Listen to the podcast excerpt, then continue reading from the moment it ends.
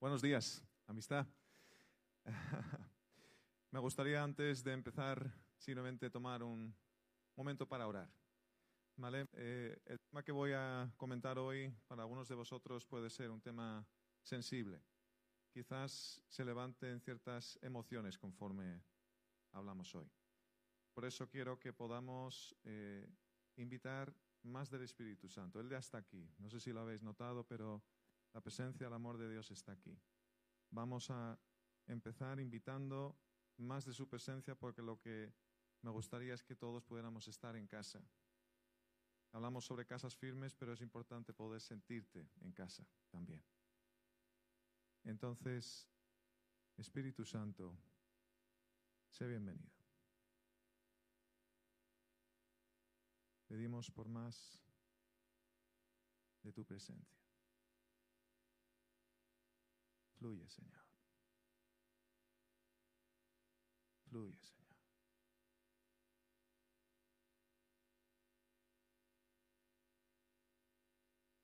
Pido que puedas ministrar conforme tranquilizamos nuestras mentes delante de ti, tranquilizamos todas las preocupaciones, las ocupaciones, todo lo que queda por hacer el lunes. Descansamos ahora en ti, Señor Jesús. Ven sobre nuestros cuerpos, alivia nuestras caras. Mi Espíritu Santo, pido que puedas hablar a cada una de las personas aquí presente para procesar lo que tú quieres procesar con cada uno. Gracias porque eres personal y conoces cada una de nuestras situaciones.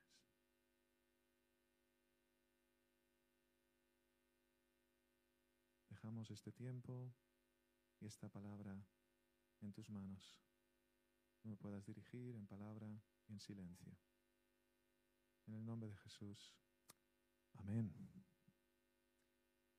Bueno, pues estamos concluyendo una serie que efectivamente esto es la sesión 11. No me acuerdo yo desde que hemos tenido una sesión, eh, perdón, una, serie con tantas sesiones, ¿no?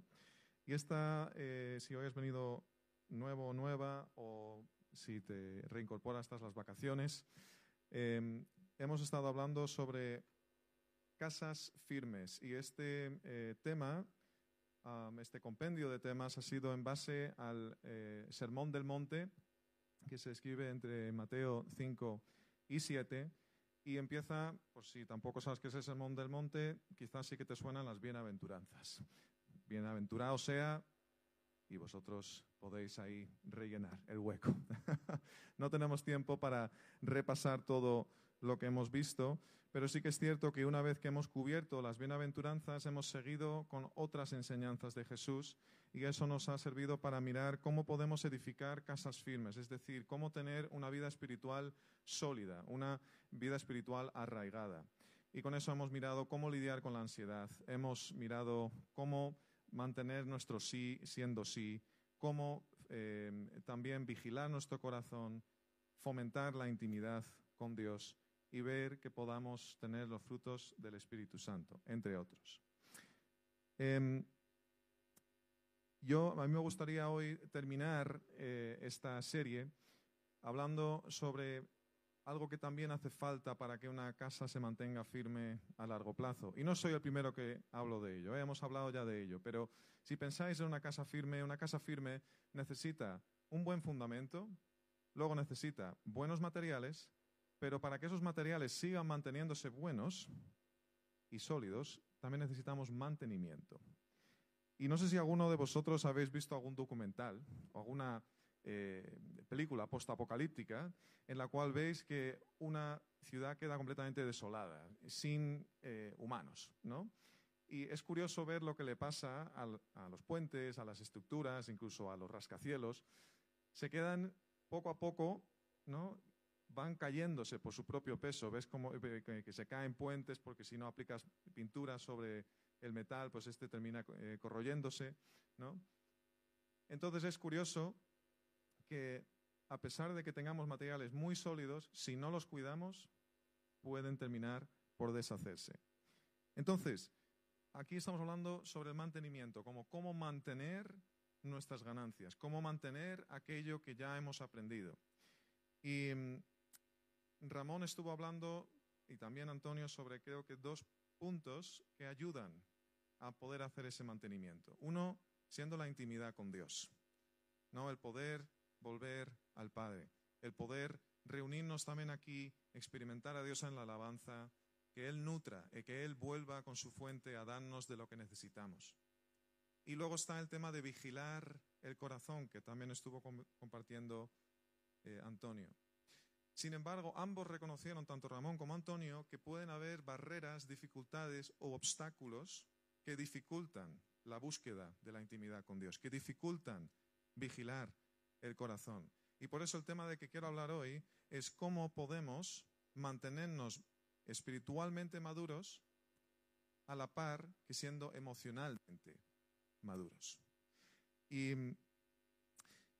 con esto, al final estamos viendo de que mm, puede haber cosas en nuestro corazón que sean un obstáculo, ¿no? que a pesar de que queramos, a pesar de que haya un deseo, algo nos para de conectar eh, con Dios. Entonces, em, el pasaje, si podéis ponerlo en pantalla, el pasaje central de hoy va a ser subdividido en dos partes y es en base a Mateo 7, del 7 al 11. ¿Nos está apareciendo en pantalla? Sí, perfecto. Vamos a leerlo. Pedid y se os dará. Buscad y hallaréis. Llamad y se os abrirá. Porque todo el que pide, recibe. Y el que busca, halla. Y al que llama, se le abrirá. ¿O qué hombre hay entre vosotros que si su hijo le pide pan, le dará una piedra? O si le pide un pescado, le dará una serpiente. Pues si vosotros, siendo malos, sabéis dar buenas dádivas a vuestros hijos, cuánto más vuestro Padre que está en los cielos dará cosas buenas a los que le piden. Vamos a mantenernos con esto y me gustaría que si os quedáis con algo hoy es con ese primer versículo que es de pedir, buscar, llamar. Pedir, buscar, llamar. ¿Y qué estamos pidiendo? ¿Qué estamos buscando? ¿Qué estamos llamando? Este, la, primera parte de este pasaje muchas veces se entiende eh, siendo visto como el reino de Dios, de buscar el reino de Dios, buscar la expansión del reino de Dios. Si no eres creyente y te suena muy raro esto de qué es el reino de Dios, nosotros eh, creemos en Dios no solamente como Dios, sino también como rey y que un rey tiene un reinado. En este caso es un reinado espiritual y es un reinado que se expande. Es un reinado que se expande con su presencia, es un reinado que también lleva su bendición y sus consecuencias. Entonces nosotros como creyentes lo que queremos es que lo que nosotros estamos experimentando hoy aquí, que es el amor de Dios, cuantas más personas lo puedan experimentar, mejor. Quedémonos con esta idea de expansión de reino podemos pensar en que eso es una cosa externa, que implica a otras personas, pero también se puede entender como una expansión del reino dentro de nosotros, dentro de nuestro corazón, dentro de las áreas de nuestro corazón que ya seamos creyentes o no, quizás todavía no hayan sido conquistadas por Dios. Quizás haya áreas vulnerables, quizás haya habitaciones en vuestra casa que porque no lidiáis con ellas, al final hace vuestra casa menos firme. Mi padre estuvo viviendo en una casa en, los Países Bajos y tenía pesadillas por la noche, andaba por la casa con mucho temor y no sabía qué pasaba en esa casa. Habían orado por ella, habían bendecido, creían, cada una de las habitaciones. Y sin embargo, se les había pasado una. Y resulta ser que en esa habitación alguien había cometido suicidio. Curioso, ¿no? Que al final quizás tengamos en nuestro corazón áreas que todavía quedan por conquistar de Dios. Quizás sean alguna cosa en nuestra personalidad, quizás sean dolores del pasado. Y lo que me gustaría ver con nosotros hoy es cómo Dios también está interesado en acceder a esas áreas. A mí me gustaba uno de mis profesores de consejería bíblica, que la consejería bíblica es como counseling, pero con valores bíblicos. Em, Y él decía que cuando nosotros estamos haciendo consejería, lo que realmente estamos haciendo es expandiendo el reino de Dios en el corazón de las personas. Y eso a mí me encantó. Dije, wow, qué privilegio el poder acompañar a que un área del corazón que no esté entregada a Dios o que todavía Dios no haya podido abrazar, curar, sanar, Dios pueda extender su reino ahí. Y también esto implica que hay una batalla de reinos. Nosotros creemos como creyentes que eh, eh, está Dios y está su enemigo, el diablo. Y nuevamente, si eres nuevo a todo el tema de la fe, lo puedes comparar con el Señor de los Anillos, Sauron versus Gandalf el Blanco. Em, entonces, también hay una cuestión de que hay una batalla por nuestro corazón, hay una batalla por esas áreas de vulnerabilidad. Es curioso, si el pedir, buscar, llamar nos beneficia, ¿por qué no paramos de hacerlo? Y quizás sea una cuestión de seguridad, ¿no? Me siento seguro, puedo abrir esa habitación, puedo abrir ese dolor, puedo hablar, traer al frente eso que me avergüenza. Y quizás encontramos seguridad en no hacerlo, en tomar una ruta que lo evada, ¿no? Es como, bueno, mm, si yo, por ejemplo, aquí hablo en público, ¿no? Puedo aquí decir que yo vengo aquí perfectamente y sin ningún tipo de miedo, pero yo en el asiento estaba sudando la gota gorda, ¿no? Entonces, em, quizás muchas veces intentemos cubrir lo que pensamos que son defectos. Intentamos excusarnos de nuestras faltas, intentamos justificarnos, intentamos quizás no asumir retos porque pensamos que no vamos a poder con ello, porque algo dentro de nosotros piensa, cree que no podemos, que no somos capaces y el lidiar con ese dolor, lidiar con esa creencia puede ser demasiado doloroso de afrontar. Si podéis poner eh, Amos 5 a 19 en pantalla, por favor. Amós es uno de los profetas que manda un mensaje a Israel. Israel no estaba permitiendo que Dios les protegiese y como no permitían que Dios les protegiese, había muchos reinos colindantes, como el babilonio, que estaban muy interesados en comerse a Israel con patatas. Y básicamente Israel buscaba o creía que quizás podía escapar de la calamidad y que no le iba a pasar nada pensaba que quizás no necesitaban a Dios. Y aquí la metáfora que ponemos es buenísima porque dice, mira, vosotros sois como un hombre que escapa de un león, pero ¿qué pasa si escapa del león? Hay cáspita. Aquí me estoy encontrando con un oso. Ah, bien, pero tampoco me ha cazado el oso, es que a mí no me caza nadie, soy el más rápido de todos. ¿Ves, bebé? Rápidamente llegado a casa, ah, en casa estoy seguro. ¡Pum! Serpiente. Y lo de la serpiente es curioso, ¿no? Porque al final la casa, podemos pensar incluso en nuestro propio refugio, en que nosotros, nuestro propio interior es nuestra casa y podemos tener puertas blindadas, podemos poner rejas, podemos hacer de todo, poner sistemas de alarma, tener Securitas Direct, todo lo que quieras. Y sin embargo, todavía se puede colar una serpiente. Entonces, ¿estás realmente seguro realmente tus propias estrategias para guardarte de no tener que entrar en contacto con tu dolor, con tus vulnerabilidades, con tus debilidades, ¿te está funcionando? Es curioso que algunas veces que si pensamos que nos estamos protegiendo, dejamos espacio al enemigo a que ataque justamente de la forma más sutil y menos esperada, a través de nuestro propio corazón y a través de patrones rígidos de personalidad. No es como, no, no, a mí es que el peligro me viene de fuera, no de dentro. No, no, no, ojo. Muchas veces viene de dentro. Viene de cómo estamos intentando lidiar con nuestro propio dolor, con nuestra propia historia. Y aunque nosotros demos un paso de seguir a Jesús, la batalla entre el antiguo yo y el nuevo yo sigue campando. Algunas veces Dios interviene de forma increíble y le da a una persona un cambio radical y un nuevo comienzo, pero para muchos otros tenemos que lidiar con heridas antiguas. Heridas antiguas que necesitan de creencias nuevas, pero también de reconocer y de procesar eso que nos duele. La armadura que algunas veces nos ponemos para defendernos de lo de fuera, para defendernos de otros, para defendernos de quizás exponernos, es una armadura que a pesar de que nos pueda proteger de las flechas, también nos evita de lo bueno. Porque ¿cómo abrazas a alguien que tiene una armadura puesta? Como sé que me estás abrazando, pero no lo siento. Tu intimidad se va a ver mermada.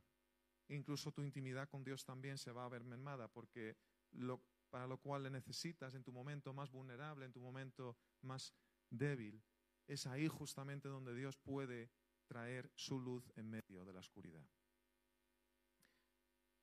Piensa en que quizás eso de me estoy protegiendo de Dios entonces suena un poco radical, ¿no? Pero si Dios es el que me protege, ya. Piensa en lo siguiente, ¿te cuesta a veces sincerarte con Dios? ¿Hay emociones que te son muy dolorosas que no sabes cómo procesar con Jesús? ¿Hay cosas en tu historia que te generan vergüenza y culpabilidad que mantienes al margen cuando hablas con Dios?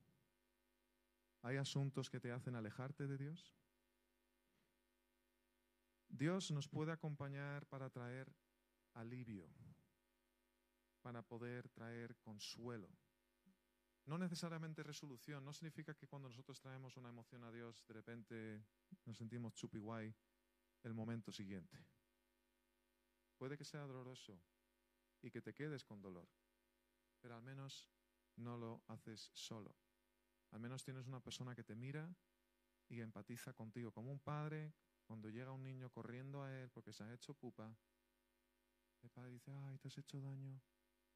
Ven, ven que te dé un abrazo. entonces el niño sabe que todo está bien, aunque le duela, pero sabe que la cosa está bien. Y eso es la cuestión con traerle a Dios las emociones. Y lo bueno también de traerle las emociones a Dios es que no se quedan ahí operando de fondo, interfiriendo. Entonces resulta ¿no? que nos protegemos de Dios. ¿Eso de dónde viene? ¿Eso me lo estoy inventando yo? ¿Eso lo dice en algún lugar en la Biblia? Pues sí. Y hay que ir bien atrás, hay que ir al origen del hombre. O sea, nosotros llegamos a la tierra y directamente nos ponemos con este negocio de protegernos de Dios. Curioso, ¿no? Pensemos un momento en Adán. Adán, él ve la necesidad de que un don otorgado por Dios, que es el de ser guardián, no guardián de la galaxia, que tenía suficiente ya, eso lo dejamos para Marvel, ¿vale? Guardián de su propio corazón, guardián de todo lo que Dios le había encomendado. Y eso va un poco también a la línea con, eh, si podéis poner en pantalla, Proverbios 4.23, que esto ya lo hemos visto, o sea, como estáis viendo, estoy intentando también un poco repasar lo que ya hemos venido viendo en, otras, eh, en otros sermones de esta serie, ¿vale? Pero me gustaría ver este eh, versículo como un don. Hay un autor que se llama Matt Rollins que habla sobre que Dios da un don a la humanidad, que es el don de ser guardianes. Guardianes y, mayordomos, ¿no? De todo lo que Dios nos ha dado. Y es de guardar todo junto con Dios. Y es curioso que Adán utiliza este don de ser guardián para guardarse de Dios. Si podemos poner en, pantalla Génesis 3.11. Esto es, por si también eres nuevo, Génesis es la, es la historia, ¿no? En, el eh, capítulo 3 habla sobre la historia del Edén, la historia de la caída, la famosa eh, manzana que es mordida, el fruto prohibido. Cuando Dios le pregunta a Adán si acaso comió del fruto prohibido, Adán hace dos cosas. Primeramente le dice, a ver Dios, es que, es que hay problemas, hay que un problema. Es la mujer que tú me has dado la que es el problema. ¿Vale? O sea, que tú has hecho algo mal. No, no he sido yo. O sea, esto se veía venir. Y luego, y luego, la segunda parte de esto es que él no toma responsabilidad propia, sino que se lo achaca a la mujer. O sea que le confronto a Dios, se lo achaco a Él y luego digo que ha sido Eva. Dos mecanismos de defensa para evitar tener que conectar con el peso y el dolor de su decisión, porque lo primero que siente Adán cuando ha tomado del fruto es vergüenza, es exposición. Y me gustaría que pudieras pensar en estas cuatro palabras, que es como se estaba sintiendo Adán, vulnerable, expuesto, débil, necesitado. Repito, vulnerable, expuesto, débil y necesitado. ¿Qué haces tú en momentos en los cuales te sientes así? ¿A qué recurres? ¿Qué tipo de mensajes te lanzas a ti mismo cuando afrontas situaciones de este tipo? Como podemos ver, conectar con el dolor y la vulnerabilidad es algo que desde el inicio de los tiempos no nos gusta como seres humanos, porque es desagradable, es incómodo, es difícil, es retante. Escapar de afrontarlo parece una opción preferible. Y en nuestro propio intento por sobrevivir, incluso sobrevivir en un entorno cristiano. Si soy un buen cristiano, entonces nadie va a ver mis vulnerabilidades. Si solamente me esfuerzo por ser el más santo de la sala, entonces todo va a estar bien. Pero no, no va a estar bien. Porque al final son estrategias de supervivencia que nos impiden luego vivir. Son estrategias que nos impiden luego dar entrada y permitir la entrada a Dios. Entonces encontramos formas de reprimir, ignorar, evitar o dejarnos arrastrar por las emociones. Y lo queremos hacer, como decía Frank Sinatra, a mi manera. Pero es que a nuestra manera no siempre funciona. A nuestra manera incluso es autónomo, ¿no? Es por tu propia cuenta. Y sin embargo, como podemos ver en una familia, las emociones se procesan mejor en compañía. Es cierto que es, es, bueno también procesar emociones solo, pero el hecho de poder tener a alguien que te entienda es como ah, normaliza, valida, indica que es importante, indica que no, no soy un debilucho, no, no debería de mm, tener las cosas todo bien y todo bajo control.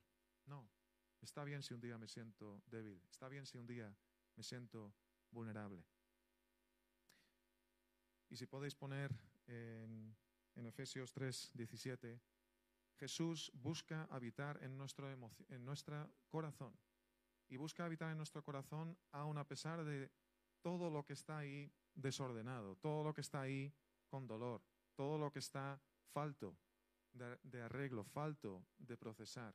Quiere estar ahí. Él nos espera un templo perfecto, espera un templo en progreso. Quiere ver que nuestro templo sea como las obras en Madrid, ¿no? Siempre en obras, ¿vale? Em, hay un gran número de referencias a corazón en la Biblia. Entre 500 a 800, dependiendo de qué, de qué versión o traducción escojáis. La Biblia está llena de ello. Y, el nuevo diccionario bíblico, digo nuevo diccionario bíblico porque es del 1962, era nuevo en aquel entonces, pero se llamaba así, em, habla sobre que el corazón em, se define de diferentes formas incluso en la Biblia. Habla sobre la voluntad, sobre la mente, las emociones y la personalidad. Y eso a mí lo que me dice es que Dios está interesado en toda esa amalgama, en todo ese conjunto de factores cuando hablamos sobre nuestras emociones. Y te pensarás o te preguntarás, ¿pero Dios me quiere acompañar en mis emociones? ¿Dios quiere estar ahí cuando me enfado? ¿Dios quiere estar ahí cuando estoy, mm, que parece que estoy quejando como un niño pequeño? ¿Quiere estar ahí? Pues curiosamente, sí. Y no lo digo yo, como dicen lo de viajes Marsans y Caduco.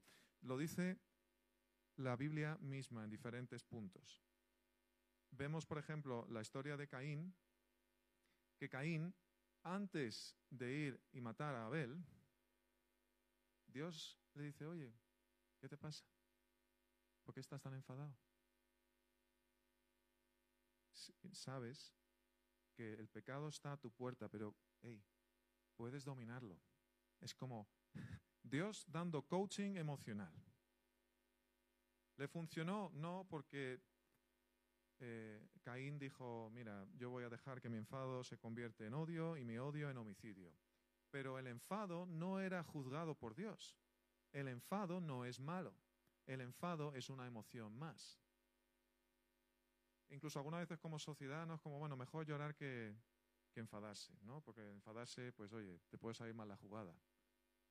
Y ves a personas llorando ahí de frustración. Y es como, ¿quieres decir algo? Pues sí, pues sí, quiero decir algo. Claro, pero es difícil decir. Em, también, no solamente Caín, sino también Jonás.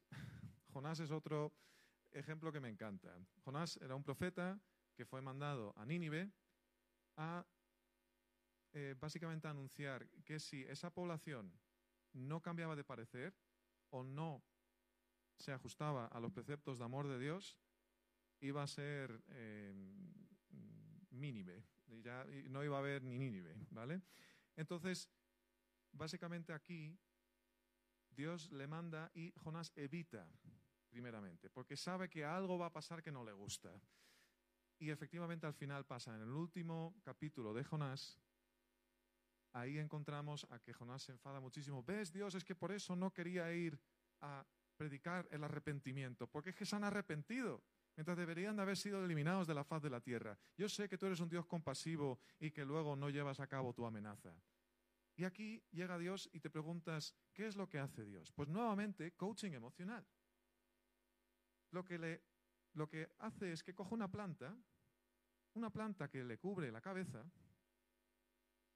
y le evita de pues, que le caiga el sol encima y al día siguiente manda un gusano y elimina esa planta. Y entonces, bueno, Jonás es un poco, un poco expresivo, un poco dramático, porque con cada cosa dice que quiere morirse, ¿vale? Bueno, eh, Jonás aquí dice, ay, es que ya se ha ido la planta, prefiero morirme, o sea, quítame la vida ya, Dios.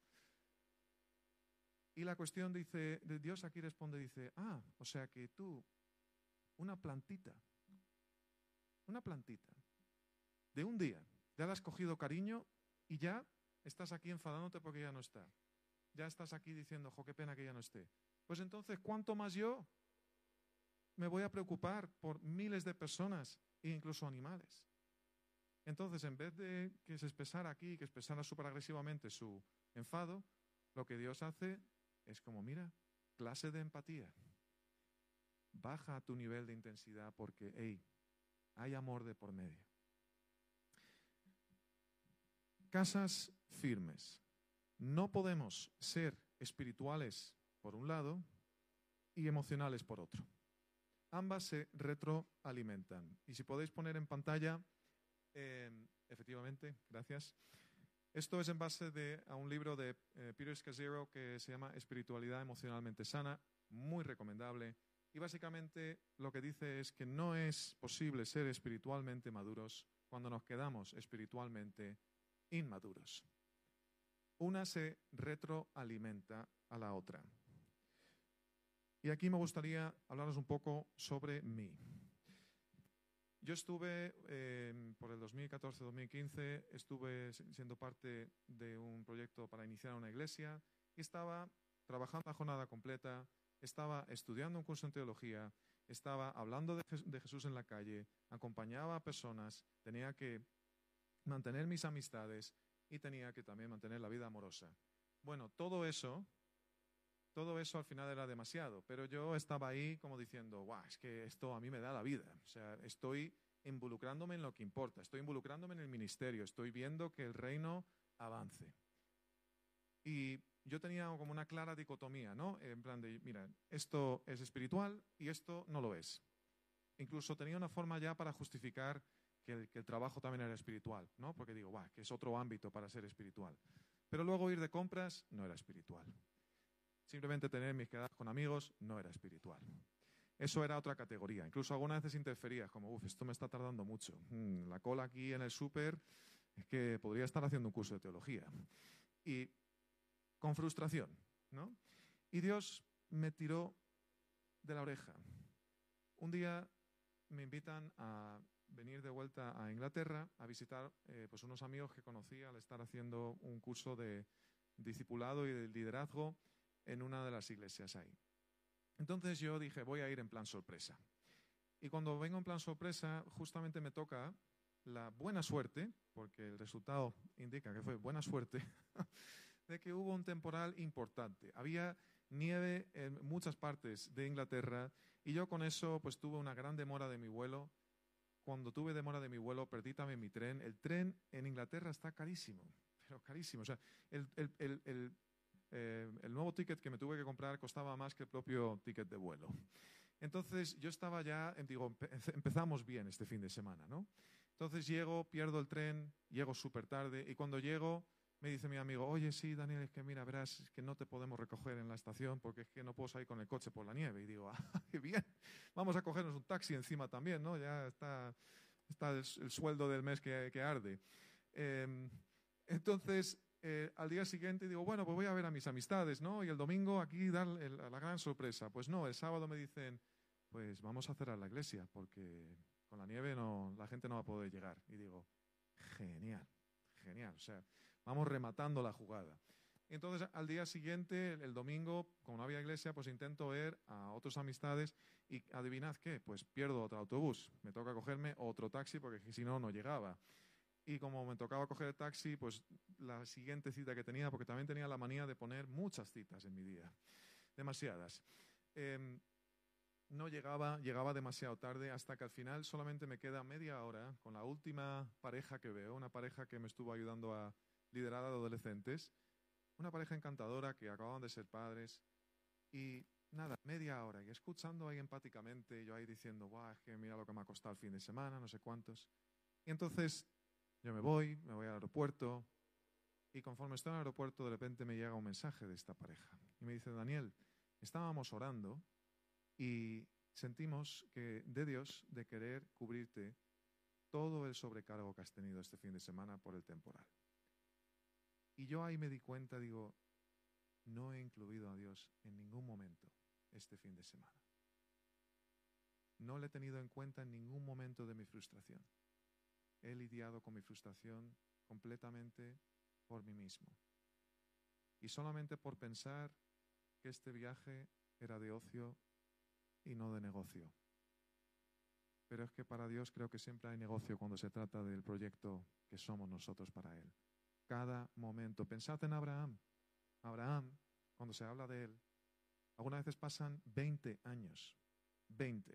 ¿Y qué estaba haciendo? Estaba, haciendo una, estaba en una iglesia? ¿Tenía un ministerio? No. Estaba cuidando de su ganado y de su familia. Y sin embargo, luego dicen de él, Dios está en todo lo que haces. Entonces parece ser que lo cotidiano y las emociones también le importan a Dios. Porque nosotros le importamos como proyecto, no solamente como el proyecto que podemos suponer para Él con el producto de nuestras manos. Yo sigo teniendo dificultades con simplemente presentarme delante de Dios y ser. Es difícil. Me hace sentirme expuesto y vulnerable. Incluso con mis amistades, algunas veces siento que tengo que invitar al café o que tengo que pues, dar de mi tiempo o dar de mi escucha activa, porque si solamente me presento yo, no soy suficiente. No me cuesta presentarme desnudo y creo como muchas herramientas, estrategias para evitar sentirme así. Entonces, tenemos miedo de hacernos vulnerable y sin embargo, si podéis poner el siguiente, los siguientes versículos en pantalla, la, la segunda parte de, estos versículos, de este pasaje que hemos estado mirando, dice que tenemos plena evidencia de que podemos confiar en Dios, de que podemos entregarnos a Él. Y aquí la cuestión es que algunas de lo que dificulta es que nosotros vemos a Dios a través de las gafas de nuestros propios padres y madres. Pensamos que Dios nos va a tratar igual que nuestro padre o nuestra madre. Y no es así. Dice en, la, dice en Isaías 46 que nadie se iguala a Dios. Nadie. Es inigualable. Es tremendamente omnipotente y al mismo tiempo 100% personal.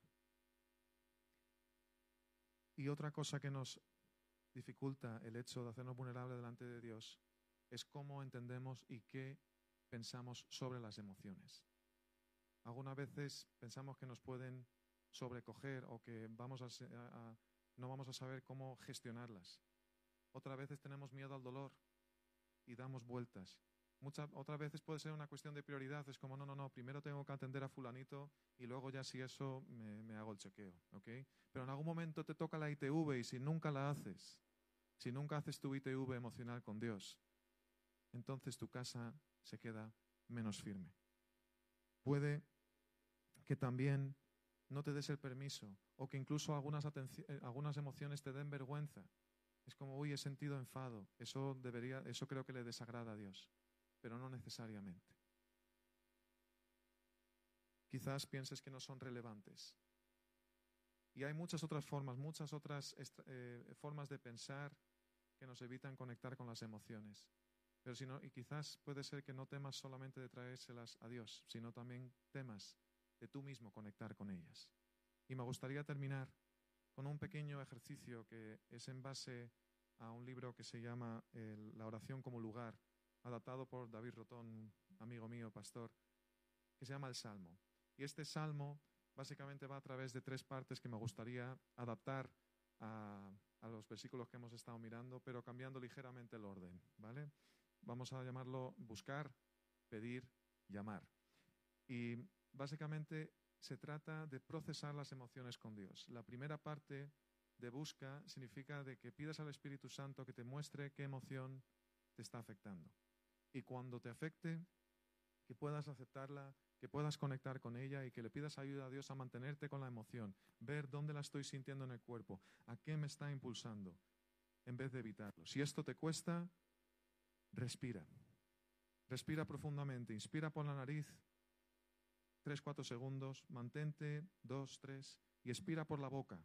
Así vas a calmar el cuerpo y quizás la emoción se te haga menos intensa. Luego, segundo, pide. Una vez que identifiques la emoción, exclama, trae tu clamor a Dios. Él está interesado en escucharlo. Y tercero, muy importante, no solamente te quedas aquí solo procesando la emoción, la tercera parte es llama. Llama al Espíritu Santo y aquieta tu alma, aquieta tu mente y espérate uno o dos minutos para ver lo que te dice. Y esto lo podéis hacer de muchas formas. Podéis hacerlo en una canción, podéis hacerlo a través de un diario, podéis hacerlo a través de expresión artística, lo que queráis. Pero ya sea lo que pienses sobre esto que estoy sugiriendo, al menos quédate con que cualquier cosa que hagas incluya esos tres pasos. Busca, pide llama. Y con esto me gustaría cerrar, pero no sin antes decir que Jesús es lo que se dice de él, un sumo sacerdote que empatiza con nosotros, sabe de cada una de nuestras flaquezas, se compadece. No es que no te entienda, es que te entiende mejor que cualquier persona aquí en la sala. Entonces, Dios está interesado. Algunas veces procesar esto con otras personas puede ser importante. Tenemos un equipo de consejería que puede atenderte y también tendremos aquí eh, a varios de nuestro equipo que puede orar y procesar estas emociones contigo. Em, nada, debería de haber pedido ya al equipo de alabanza que bajase, pero así, así se ha dado. Pueden bajar de todas formas. y, y nada, para concluir, Estamos hablando de buscar a Dios, pero Dios también te está buscando a ti. Cuando tú no, te ves capaz de buscar, Dios también te busca a ti.